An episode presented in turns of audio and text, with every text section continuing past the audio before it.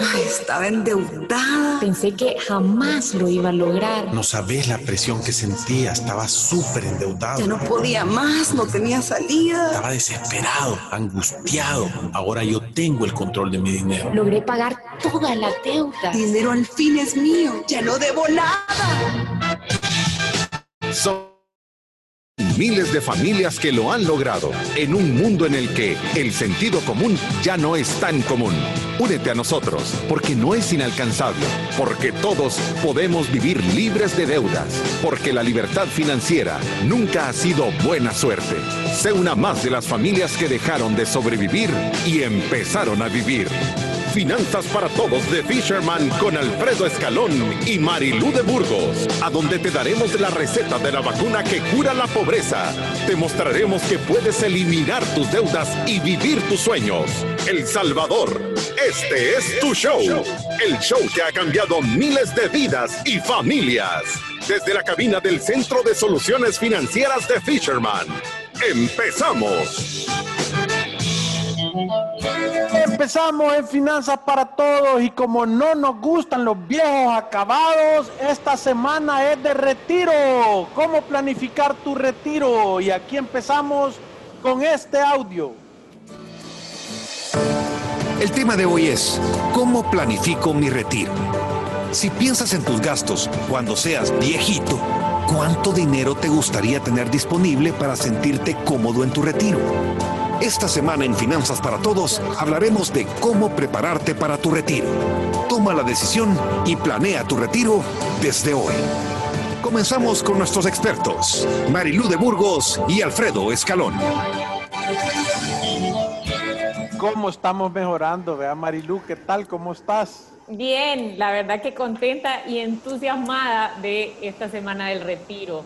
Nosotros lo decimos siempre, creo que este es uno de los temas más importantes y que menos preparación tiene en las familias y por eso tenemos en, nuestra cultura em, ese montón de adultos mayores que tienen que depender de sus hijos o que tienen eh, eh, los gastos de vida no cubiertos y viviendo en la pobreza o no pudiéndose cubrir un estilo de vida digno por falta de planificación. Así que estamos entusiasmados de empezar esta semana de retiro. Creo que vamos a aprender un montón. Nos vamos a dar cuenta de esta realidad que yo creo, Alfredo, que es súper importante. Mientras más joven uno esté, más se puede preparar para cuando tenga 60, 65 años, la edad que usted decida en donde se quiera retirar. Pero hablando de importancia, como dijo Marilú, lo importante es que nos sigan en las redes sociales Hemos crecido a 29.092 seguidores en nuestras redes sociales, 692.000 podcasts y live stream escuchados. Recuérdese, nos puede seguir todos nuestros podcasts, 500 programas creo que son. Quiero ver si me lo pusieron. Es el programa número 496. 496 programas en la plataforma de Spotify que los puede oír y hacerse doctor en finanzas. 12.223 en Facebook. Síganos en Instagram, 5.517 seguidores. Seguimos en Twitter con la cuenta bloqueada, pero el día de hoy tenemos una buena idea. Hicimos una cuenta nueva que se llama Finanza para Todos, o sea que todos los ciudadanos de la República de la Libertad Financiera a seguir la cuenta de Twitter de Finanzas para Todos, porque no nos van a parar en LinkedIn 894 y en YouTube que ha crecido bastante, 1174 seguidores. Sí, y creo que YouTube va a estar muchísimo más dinámico porque eh, eh, eh, pensamos meter clips de las preguntas que ustedes mandan, que yo creo que hay preguntas buenísimas que pueden llamar la atención de, de, muchas personas que están o pensando comprar una casa o en problemas de deudas o pensando en su retiro y que muchas veces no tienen el tiempo quizás de escuchar todo el programa, entonces ahí vamos a poner resúmenes de momentos importantes de nuestro programa, o sea que por favor síganos en las redes sociales y recuérdese que nos pueden mandar sus preguntas o sus testimonios a cualquiera de nuestras redes sociales nosotros de verdad les agradecemos por hacer este programa tan dinámico y por mandarnos este montón de contenido que además de responderle una pregunta a usted, eh, construye esta comunidad de ciudadanos de la República de la Libertad Financiera. Recuérdese que si usted quiere escuchar este programa de Finanzas para Todos, lo puede hacer a través de la club, pero si se perdió el programa y quiere buscarlo, puede hacerlo a través de Spotify, iTunes o Deezer. Ahí estamos en la parte de podcast y puede buscarlo como Finanzas para Todos. Sí, también la otra cosa que es importante que esta semana, tal como dijo Marilú, es toda la semana que vamos a hablar. ¿Te querés retirar o te querés jubilar? Esa es la primera pregunta que te tenemos, porque retirarse es como cuando retiran algo que ya no sirve. Y jubilarse viene de la palabra júbilo, que significa alegría. Entonces, jubilarse es, lo he hecho todo bien, tengo dinero y voy a ir a pasar un momento espectacular en mi vida, ¿verdad? Entonces yo creo que lo importante es jubilarse. Uno se tiene que jubilar. Eh, creo que es súper importante tener un plan para poder entender y para eso tenemos ciertos datos que son súper, súper, súper reveladores, ¿verdad? Eh, creo que de los datos número uno es que eh, el 86% de las personas van a llegar a su edad de retiro. Quiere decir que la tasa de mortalidad, o sea, solo el 14% de las personas se mueren antes de los 65 años. Y eso es en todos los estratos sociales, con toda la criminalidad, con todas las enfermedades, con el coronavirus y todo eso, solo 14 de cada 100 no llegan a su edad de retiro. Quiere decir que si uno tiene acceso a medicinas, a alimentación, a un poco de ejercicio, entonces esa parte se reduce y la probabilidad de llegar a los 65 años y sobrepasarlo se vuelve mayor. Entonces, hay mucha más oportunidad que usted llegue a su edad de retiro que usted se muera antes de los 65 años.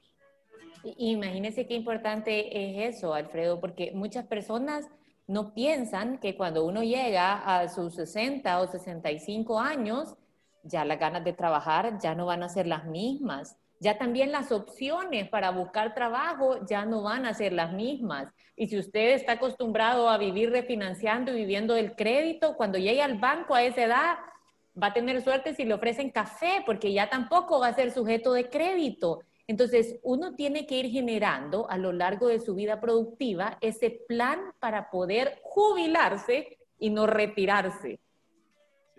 Ahora, la otra cosa que es importante. Se le fue el sonido y se puso súper bajito. Pero, pero yo creo que la, la otra cosa que, que es súper importante es que cuando no tenemos conciencia de que la mayoría de nosotros va a vivir su edad de retiro, de acuerdo a la estadística que Alfredo dio, solo 14 personas de cada 100 personas van a morir antes de los 65 años. Eso lo que dice es que la mayoría de nosotros vamos a retirarnos y vamos a vivir nuestro retiro.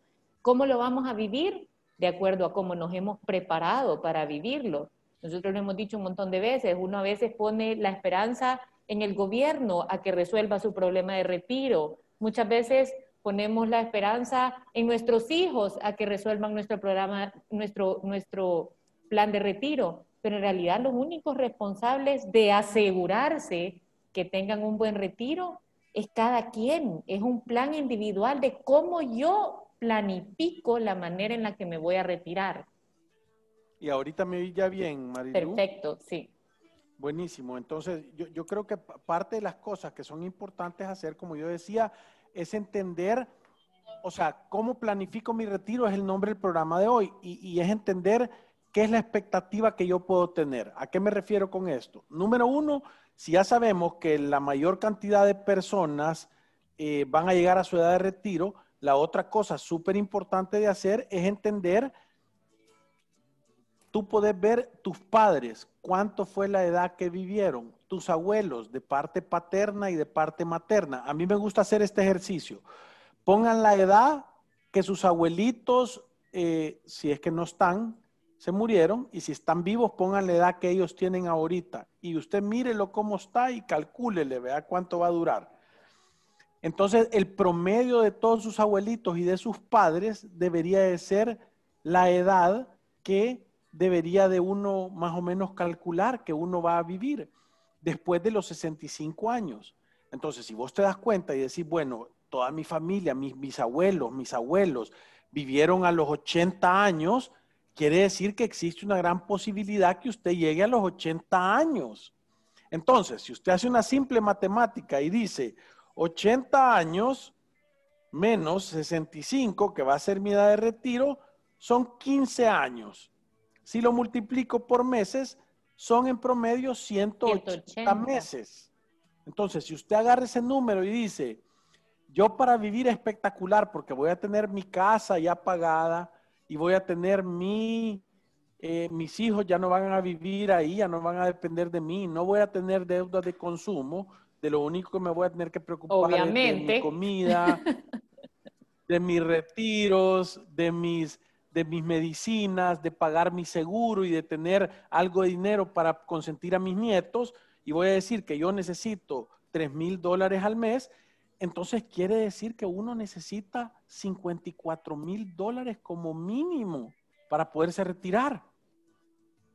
¿Verdad? O sea, si usted, usted define sus gastos, usted define ¿El sus gastos, usted define Claro, sus que- que estoy gastos, diciendo por que son ejemplo, 3,000 ajá, dólares por el número de meses, por el número de años que tengo mi expectativa de vida. Y eso te va a dar el monto del dinero que tú necesitas para retirarte. Claro, si vos te vas a retirar queriendo mil dólares, es diferente que si vos te querés retirar teniendo tres mil dólares o teniendo cinco mil dólares. Si vos querés cinco mil dólares, déjame verlo, cinco mil dólares por 12 meses son 60 mil dólares, por 15 años son 900 mil dólares para retirarte. Sí. Eh, Ahí es donde empieza uno a decir, en realidad este plan de retiro no se construye de la noche a la Perdón, son mañana. 54, son 540 mil dólares si querés. Sí, 3,000 es que ahí se equivocó, por eso creo que nos, nos confundimos. Porque, vaya, si yo digo, yo me voy a retirar a los 60 años y eh, calculo que voy a vivir, no sabemos, Espérate, pero las quiero... mujeres, ojo, las mujeres, si llegan a los 65 años, tienen el 97% de probabilidades de llegar a los 85. Sí. Eso es lo que dicen las tablas de mortalidad. Va, imagínense eso. O sea, yo, yo, yo siempre digo, el plan de retiro, muchas personas dicen, es que a dónde empiezo a planificar mi retiro, es que cómo empiezo, o es que la, la- la pregunta que más recibimos es, ¿cuándo empiezo a pensar en mi retiro? Y la respuesta es, ya. Es que si tú El día que te cayó el primer cheque de trabajo, ese día tienes que empezar a planear tu retiro. ese día tenés que empezar a planear tu retiro, porque es que si no lo haces, lo que estás poniéndote es en realidad una carga más grande de tener que ahorrar con menos tiempo. Cuando uno planifica su retiro, parte de ese fondo de retiro, sean 150 mil dólares, 200 mil dólares, lo que necesites para cubrirte tus gastos de vida por los siguientes 15 o 20 años, no lo vas a poner tú de tu propio dinero, sino que se ha creado a través del tiempo gracias al interés compuesto. Es que eso Sí. es maravilloso. Pero entonces, entonces, ¿qué es lo que tiene que suceder? Tenés, o sea, lo que más ventaja te da para que vos tengas una jubilación y no un retiro es empezar antes. Sí. Eso es lo que te da una buena oportunidad, porque si empezás 25 años antes, entendés que te vas a ahorrar el 60%, el 70% del y dinero que usted vos dijo, necesites. usted dijo tres cosas importantes. Yo creo que, como yo les dije, el plan de retiro se va creando en el tiempo con un montón de cosas. O sea, uno tiene que tener tres condiciones cuando se quiere retirar. La primera es que tenés que tener tu casa totalmente pagada, la casa en donde vas a vivir totalmente pagada, ya no pagando tu hipoteca. La segunda es que tenés que tener a tus hijos económicamente independientes. No puedes tener a tu hijo con bigote de 40 años todavía queriendo vivir del dinero que tú estás haciendo. O sea, ya tienen que vivir ellos solos. Y la siguiente es que no te puede acompañar la deuda de consumo. No puedes tener tarjetas con saldo, no puedes tener préstamos con cuotas para estar pagando. Eso es lo que nosotros cuántos casos tenemos de personas que tienen órdenes irrevocables de descuento sobre el dinero que les dan de su pensión. Qué triste eso. O sea, estas son las tres condiciones que tú querés tener para decir yo cumplí con las tres condiciones para poderme retirar. Ahora, eso no significa que tenés resuelto el tema de retiro. esto tiene que ir acompañado de un plan de, de dónde van a venir los ingresos para que tú subsistas del mes a mes.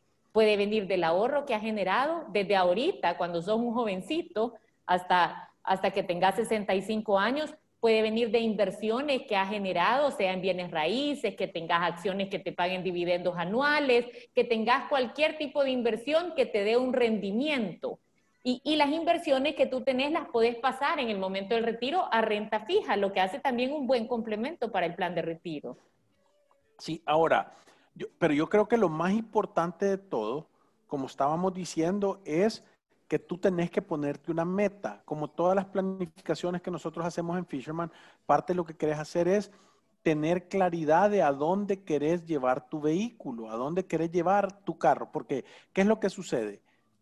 O sea, no, no pasa de la noche a la mañana. Tú vas envejeciendo a la velocidad de un día a la vez, pero no para. Y entonces al día que tenés los 65 años, te encontrás con ese viejito que, que vive adentro de vos, que viene saliendo a la velocidad de un día a la vez.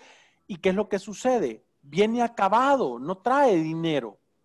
Y viene enfermo, y viene cansado, y viene golpeado. Entonces yo creo que es súper importante que tú tengas un plan claro de decir cuánto dinero voy a necesitar y por cuánto tiempo lo voy a necesitar.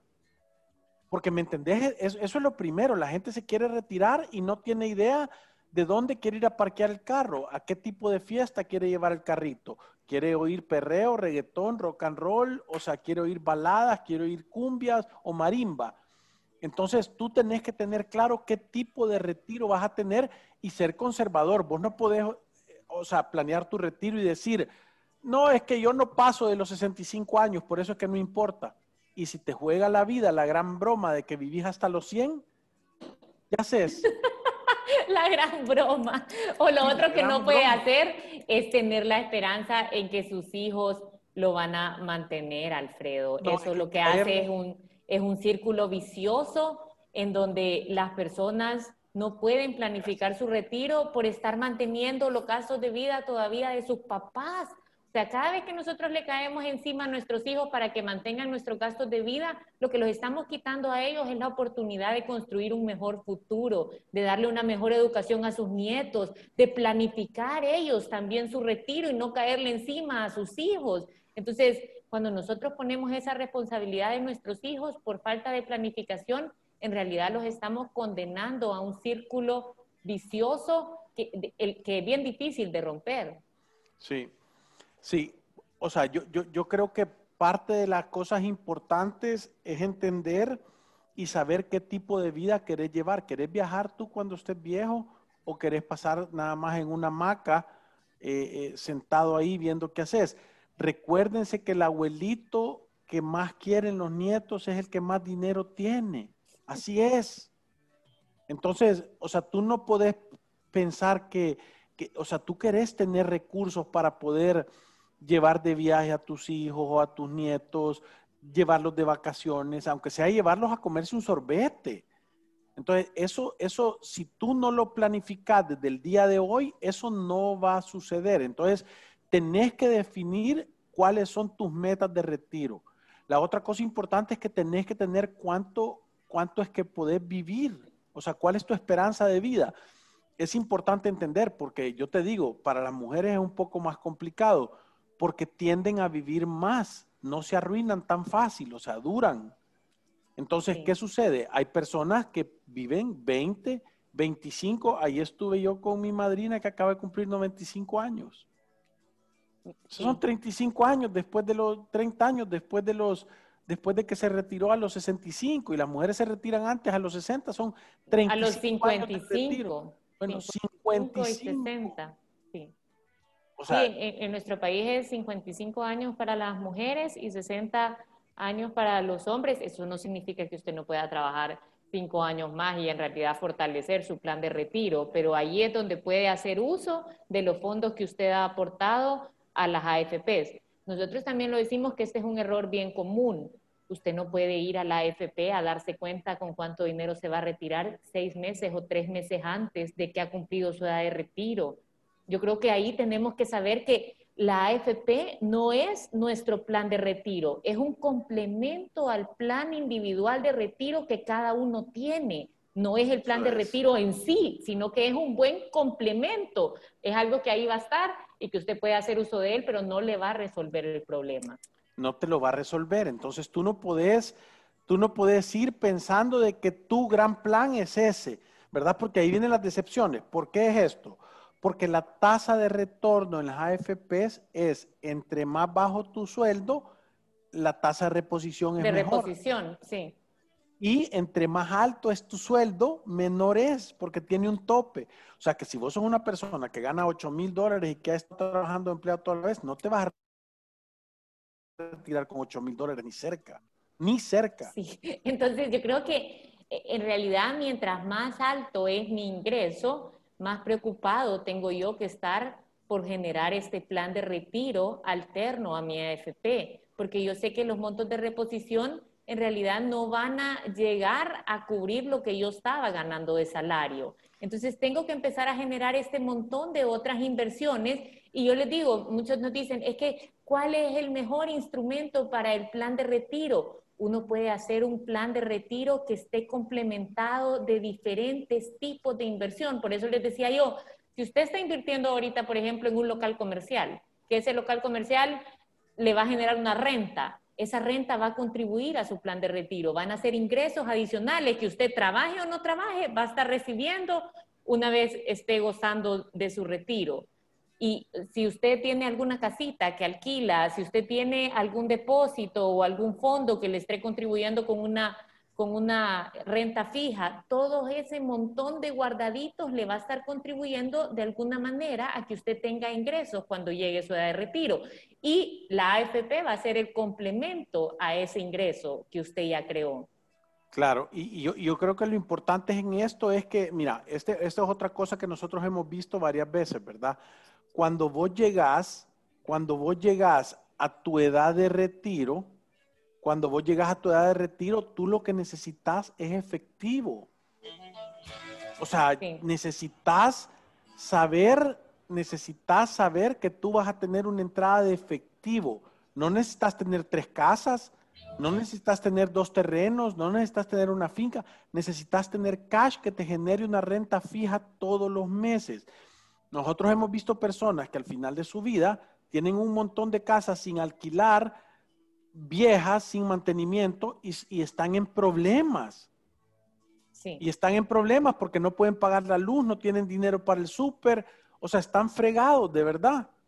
Ahora, hemos visto personas que han logrado vender todo y tienen cash y de verdad tienen una renta fija y una entrada buena.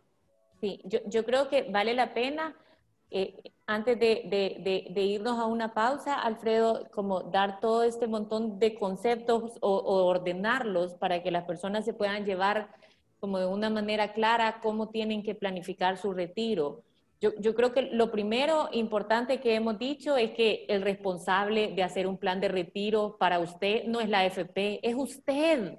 Usted no es el gobierno ni nadie más, es usted el responsable de hacer un plan de retiro para usted. Lo segundo es, usted tiene que saber que si no piensa en esto, lo más seguro es que se va a retirar y no se va a jubilar. Como dice Alfredo, retirarse es adiós, nos vemos, ay, ojalá que, que, te vaya bien. Y jubilarse viene de la palabra júbilo. O sea, yo me voy para pasarla bien, yo me voy para convivir en familia. Sí, e, es alegría. Esto solo puede pasar si usted cumple las siguientes condiciones. La primera es que tiene que tener su casa o tiene que tener de meta su casa totalmente pagada, tiene que tener a sus hijos económicamente independientes, aunque le duela, o sea, empiece a ver cómo va a ir su hijo a ganarse la vida, porque no puede estarlo manteniendo. Y la tercera es que no puede estar acompañado de la deuda de consumo a la hora de retirarse. Lo siguiente que dijimos que era importante es que usted tiene que tener una meta, tiene que saber de cuánto más o menos van a ser sus gastos mensuales para saber cómo puede crear ese ingreso de maneras alternas. Cuando tiene usted una meta, todo empieza como a trabajar a su favor para que estas cosas en realidad pasen. Y el plan de retiro no es solamente la AFP o no es solamente la inversión en un local comercial. El plan de retiro es un montón de inversiones que van creando esos ingresos que usted necesita para cubrir su gasto de vida. Claro, y, es importante entender cómo, cuál es el plan y en qué herramientas vas a llegar a eso. Y eso lo vamos a estar contando un poquito más adelante, porque aquí nos está preguntando Romeo Escobar, ¿qué piensan de los seguros de vida? Esa no es una herramienta para tu retiro. No. No es, Romeo, no funciona, es caro y posiblemente no lo encontres cuando llegues al final y te vamos a explicar adelante por qué. Pero es importante que, que por favor entiendan que la gran posibilidad que tenemos, y por eso estamos haciendo esta semana de retiro y les vamos a ayudar a planificar y a que tengan idea y a que sepan qué es lo que tienen que hacer, lo primero es entender cuál es tu meta, saber cuál es tu, o sea, cuál es tu, tu plan, cuál es tu necesidad, cuánto tiempo vas a vivir y, y, y cómo querés vivir esos días al final de tu vida porque nadie te lo va a venir a regalar y tiene que salir de tu ahorro mensual, de lo que tú generas. De ahí es a donde sale tu retiro. Y con esto nos vamos a una pausa y regresamos en unos segundos.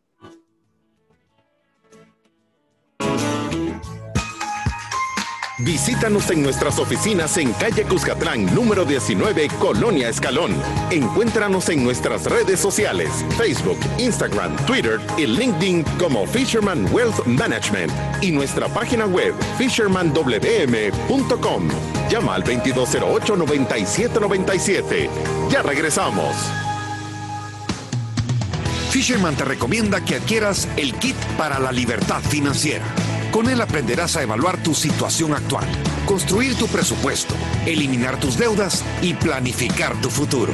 Incluye el planificador financiero mensual, tabla de progreso, sistema de sobres y guía rápida. Llámanos al 7802-4368 o pídelo por Hugo. Apartamentos hay muchos, pero piensa en uno diseñado para tus necesidades, con buen gusto y a la medida de tu billetera. Descubre Villas Bernal, un proyecto exclusivo en San Salvador de 15 apartamentos de 88 metros cuadrados, totalmente equipados, para que vivas cómodamente y como siempre lo soñaste. Comienza tu vida en la nueva normalidad con más lujo y comodidad en Villas Bernal. Colonia Miramonte, Avenida Bernal, a solo 5 minutos de El Salvador del Mundo. Búscanos en Facebook como Vías Bernal o agenda tu cita al 7854-0881. Ponte las pilas, solo nos quedan dos apartamentos. Ya puedes solicitar hasta el 25% del ahorro que tienes en tu AFP Confía y utilizarlo a tu conveniencia. Pueden acceder a este beneficio hombres mayores de 54 años y mujeres mayores de 49 y con al menos 10 años de cotización. Disfruta de este y otros beneficios de ahorrar para tu futuro. Conoce más en www.mianticipoconfía.com. AFP Confía. Si te perdiste de nuestros programas anteriores o deseas volver a escucharlos, encuéntranos en iTunes o en Spotify como Finanzas para Todos. Continuamos. Y continuamos en Finanzas para Todos hablando de el retiro y vamos con esta cápsula de sabiduría.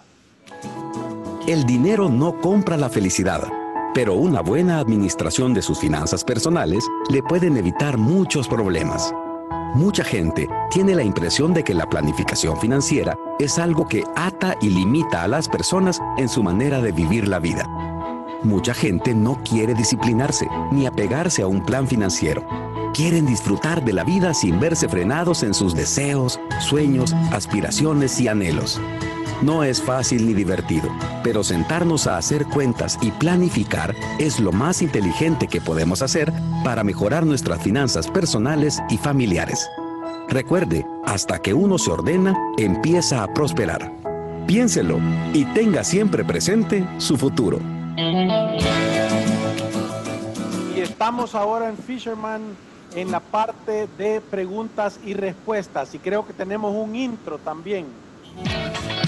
Nuestros expertos están listos para aclarar tus dudas, preguntas o comentarios. Fisherman responde.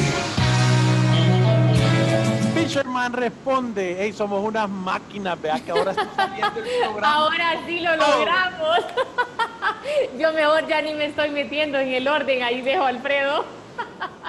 Pero sí, ahora sí, me encanta esta parte de Fisherman Responde porque creo que en realidad los jueves de preguntas y respuestas lo tenemos colapsado de diferentes preguntas. Entonces estamos tratando de pasar los comentarios y algunas preguntas a, este, a estas pequeñas cápsulas de Fisherman Responde. Y ahora tenemos varias, Alfredo. Dale, Marilu, porque yo no los logro ver. El primero es eh, terminación 03. Saludos, por favor, mantenerme anónimo. Yo creo que nadie va a saber si es 03. Quiero agradecerles ya que no tengo deuda de consumo y he logrado construir un fondo de emergencias. Ya cerré cuatro tarjetas de crédito. He logrado prácticamente provisionar el colegio de mi hijo de los próximos seis meses, pero aún tengo, pero aún tengo tres préstamos dos a una cooperativa y uno a un amigo que me prestó.